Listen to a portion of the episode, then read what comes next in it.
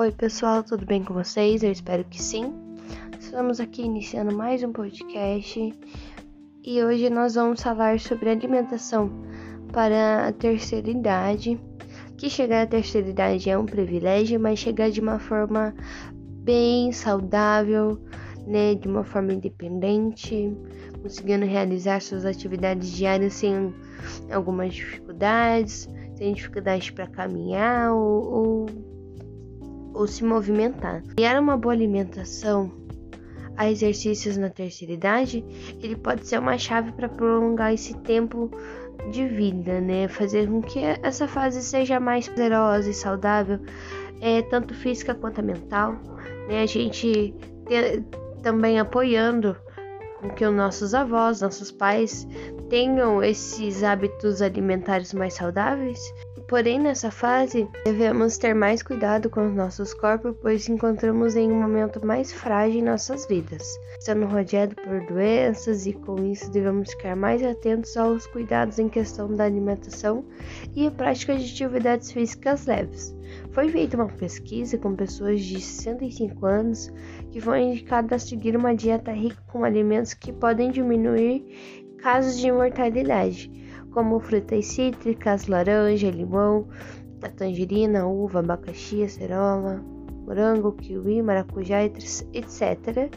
Hortaliças em geral, verduras e legumes, leite e iogurte de preferência desnatado, vitamina C, que estão presentes nas frutas e hortaliças quando são consumidas cruas, vitamina B nos cereais, na soja, na avelã, nas amêndoas, e nas, nos vegetais mais escuros. Fontes de ômega 3 como linhaça, noz, peixe, germe de trigo, sucos naturais que são ótimos também e são deliciosos e os ovos. É, a dica é caso a pessoa idosa tenha dificuldades em mastigar a fruta ou verdura, ela pode bater no liquidificador ou até mesmo num processador. Ela pode também ralar. O cardápio seria o que forem possíveis daí.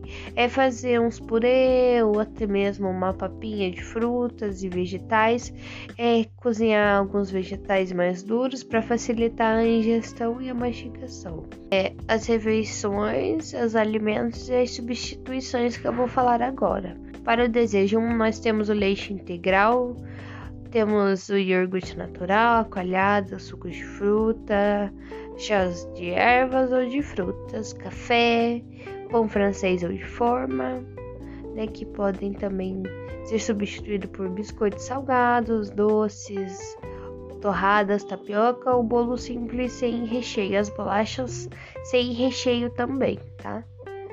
É, temos os queijos frescos, como ricota, cottage, requeijão light, geleias, manteigas ou margarina.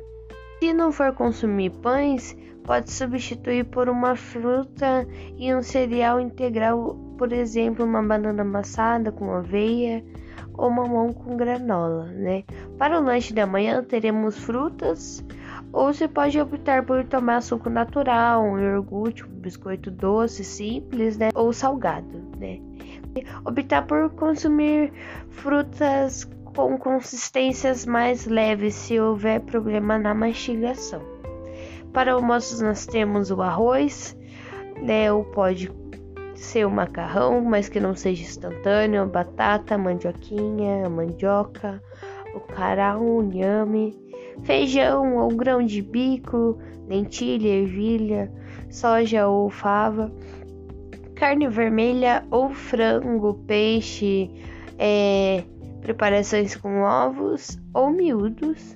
Temos legumes e verduras, cenoura, beterraba, abobrinha, chuchu, vagem, berinjela, brócolis, repolho, espinafre, salada crua como folhas ou pepino, tomate. De sobremesa, frutas ou um docinho mais leve, né? É evitar as preparações fritas, ok? De lanche da tarde teríamos é, a mesma coisa que o café da manhã. Seria o leite ou os derivados, ou suco natural, chás, café, pão francês ou de forma, biscoitos, doces ou salgados e queijo fresco daí, tá? E no lanche da tarde pode ser consumido algum tipo de mingau, por exemplo, como de maisena, de aveia de, ou de farinha láctea. É, esse foi o, o nosso podcast de hoje. Muito obrigada por terem ouvido e queria muito agradecer ao grupo pela colaboração nas pesquisas. É, muito obrigada a todos e até a próxima.